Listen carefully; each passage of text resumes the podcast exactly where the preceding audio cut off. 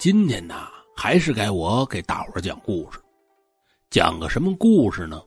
清朝的这么一事儿，地点是江宁府居荣县。当地的这知县呢，姓薛，名叫薛良。要说薛良当知县可挺多年了，一直是谨遵家训，为官清廉，造福了一方百姓。不过呢，说实话呀。他也穷，碰上的难日子呀，那是真拿不出钱来。有心说我贪赃枉法捞点实惠，一想，哎，不成啊，家训不得违反呐，这就踏实了。说这天晚上，他做了这么一梦，梦见知府大人周林甫家中的这香堂上边挂了这么一幅画，旁边呢。还有声音告诉他：“只要把这幅画拿回家，滴血供奉，可保官运亨通，飞黄腾达。”这时候，薛良机灵一下，从梦里边醒了。哎呀，看来刚才这是做了一个梦啊！看看这会儿，这天儿也快亮了，得收拾收拾，我起来吧。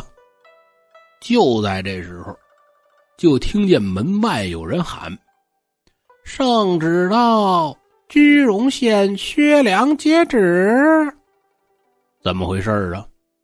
原来呀，皇上让薛良负责查抄贪官周林甫的家。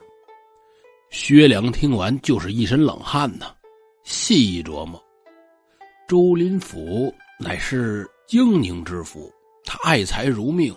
贪赃枉法、中饱私囊的事儿干了就不知道多少了。凡是做事儿啊，讲究物极必反，什么事儿都得有底线。周林甫他不在乎，最终是东窗事发，被捕入狱。如今让我一个七品的县令去查抄从四品知府的家，哎，看来呀，昨天晚上那个梦有什么说道？嗯，我得留点心。薛良跪接圣旨，赶紧带着兵丁差役来到了周林府家。知府家这个气派呀，朱漆大门上面悬着是金丝楠木的匾额，上面写着“周府”两个金色的大字显得是特别的富丽堂皇。而这府内更是极尽的奢华，精致玉器、古玩那是数不胜数。看的薛良是眼花缭乱。薛良在周林府的仓库里边搜出了好些个大箱子，打开一看，黄的是金子，白的是银子。一清点，嚯，十好几万两啊！薛良这都看傻了眼了。哎呦，我的妈耶！一个知府竟然贪赃这么多钱，我一年俸禄也就百八十两。我几辈子也赚不来这么多钱呢。这儿一个屋一个屋的查抄，这就到了周林甫家香堂这屋。这时候，薛良突然的想起来昨天晚上的那个梦，心中就有一个念头是蠢蠢欲动：自己为官数十载，虽然是恪尽职守啊，从未有过贪赃之举。却一直未能升迁，官小俸低，两袖清风，平日里呀是寒酸的很。若梦中所言为真，岂不是可凭此飞黄腾达吗？想到这儿啊，这就吩咐左右跟着的差役：“嗯，来呀，你们在门外守候，不可让他人进来。”说完呢。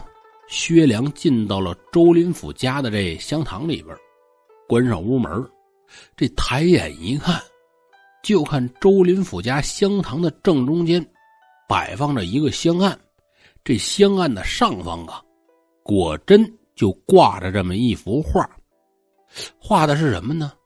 薛良近前细看，看来是一幅古画，这画轴啊年深久远，已经发黄了。画上画着一个怪兽，是栩栩如生，非常的逼真。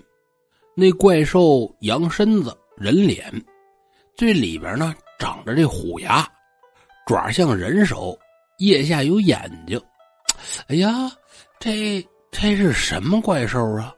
这么吓人呢！薛良看看门哎，关的还挺严实，外边人看不到屋里。我呀，我把这幅画我摘着吧。这把画从墙上取下来，卷起来。古人呢，宽袍大袖啊。薛良把这幅画往袖子里这么一揣，耷拉着胳膊，外边谁也看不出来。转身出了香堂，吩咐左右：“来呀，继续查抄。”等这一切都处理好了，到了晚上，薛良打道回府，回到自己屋里，把房门关严了，掌上灯，把这画卷放在桌子上，一点点的长来。这这什么呀？梦里说要用滴血供奉，嗯，我试试。这找来一根针，往手指上一扎，挤了几下。这血就下来了，再把血滴到这画上，就见画上的血珠转眼就消失不见了，渗到画里边了。这不算新鲜，可奇怪的是啊，画上竟然丝毫未留下血迹，这颜色呢还跟原来一样，你这不奇了怪了吗？薛良将这画挂在房中，每日滴血供奉。焚香拜祭，就希望这画能保佑自己是高官厚禄。没过三个月，一道圣旨传来，因为薛良为官清廉，再加上抄家有功，办事得力，命其替补周林甫之职，出任江宁知府。薛良是欣喜不已，唉，未曾想啊啊！这画竟然如此的灵验，从此之后，供奉拜祭越发的虔诚。这薛良如此的平步青云，一年之内是连升三级，最终啊成了一方的封疆大吏。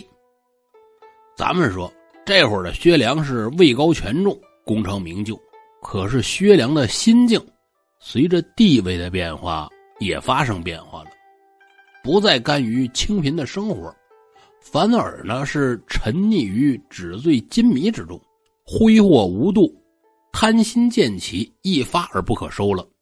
他心里边啊，好像总有个声音在怂恿他：多拿点再多拿点还需要更多的银两，还需要更多的钱。他望着这库房中摆放着堆积如山的银子，心里边啊。却觉得是远远不够，他现在呀，想要将天下所有的银子都收到自己的囊中。这会儿啊，墙上挂着的那幅古画，上面的怪兽双眼变得通红，出现了贪婪而狡诈的神色。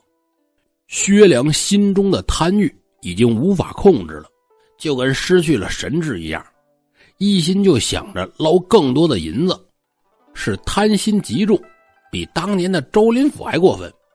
您想，老话说嘛，“常在河边走，没有不湿鞋的。”这薛良是贪名远扬，早就被朝廷盯上了，最终是东窗事发。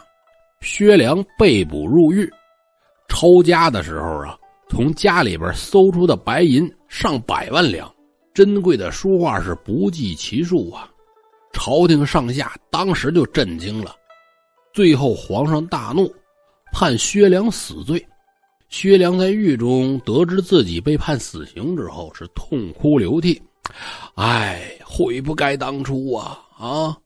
想我自己出身贫寒，向来是厌恶贪赃之事，省身克己，却怎的渐渐变成了自己讨厌的人呢？唉。贪心之大，连我自己都感到害怕。我怎么会堕落到这般地步啊！啊！这时候啊，他忽然想起那幅画。自从以血供奉那幅画开始啊，自己便贪心渐盛，心中呢好像就有个声音在不断的怂恿自己、诱惑自己，以致让自己贪得无厌，无法自拔。一切都源于那幅画，虽然这画让自己平步青云了、飞黄腾达了，可是呢，却害了自己。这时候，薛良幡然醒悟，只是啊，为时已晚。又过了这么几天，薛良被押赴刑场，刽子手挥刀一砍，薛良是一声惨叫，失去了意识。等薛良再醒来的时候，嘿，薛良啊，就发现自己正躺在床上，慌忙的起身摸了摸脖子，哎，头还在。想了想，这才醒悟过来，哦，原来，原来我只是做了一个离奇的梦啊！嗨，这梦可好生逼真啊，竟然 让我信以为真了。薛良长出了一口气儿，坐起身来，就发觉身子下边啊，好像有什么东西。摸出来一看，哎，这不，这不我自己的玉佩吗？哎呀，这上面密密麻麻的全是炸裂的这纹路。薛良是特别的心疼。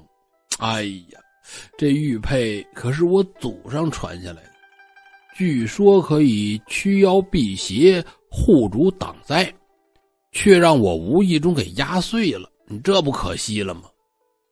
这时候，薛良摇了摇头，是再无睡意。天也亮了，起来吧。吃过饭后去了衙门，就因为玉佩这事儿啊，特别的心烦。你说挺好的玉佩，祖上传下来的玩意儿，这这说碎就碎了。这时候，就听见门外有人高喊。圣旨到，居荣县薛良接旨。薛良这赶紧跪地接旨。原来呀，这圣旨让他去查抄贪官周林甫的家。薛良顿时就明白了：哦，我现在所经历的事儿，早已在梦中出现过。虽然不知道自己怎么会做这个梦。却隐隐约约的就感觉和祖上那玉佩有关，自己绝不可能再重蹈梦中的覆辙。薛良查抄周家的时候啊，果真在周林甫家的香堂之中找到了那幅画，可是呢，没把这幅画带回来。此等妖画留之于世也是害人，哎，一把火把这画给烧了。薛良自此。不再贪念高官厚禄、飞黄腾达的事儿了，而是知足常乐、一心为民，为所辖百姓啊做了不少的好事颇受百姓的爱戴。虽终究未获高升，却也安逸一生，无灾无难。年老之后呢，这薛良辞官，隐居于山林之中，有山水作伴，是怡然自得。之后呢？又认识了山里边的一个道士，跟这老道关系特别的好。就在一次闲聊当中，薛良就提起这画的事了。老道就告诉他，那幅画啊，应该是年深久矣，成了气候，生出了灵石。器物年久则成精。那妖画上所画的怪兽，乃是饕餮，性贪婪，喜食人血。尤其爱吃啊，这心怀贪念人的血，所以呀，经常的媚人心神，诱惑人心生贪欲。当时啊，应该是进入薛良的梦里边引诱薛良。幸好薛良啊有灵玉护身，替薛良挡了灾，化梦使薛良警醒，不然呐就危险了。然而啊，那玉佩也因为这事儿。最后碎了，薛良听完之后是后怕不已，亏得祖上所留的灵玉了，这才让自己躲过了一劫。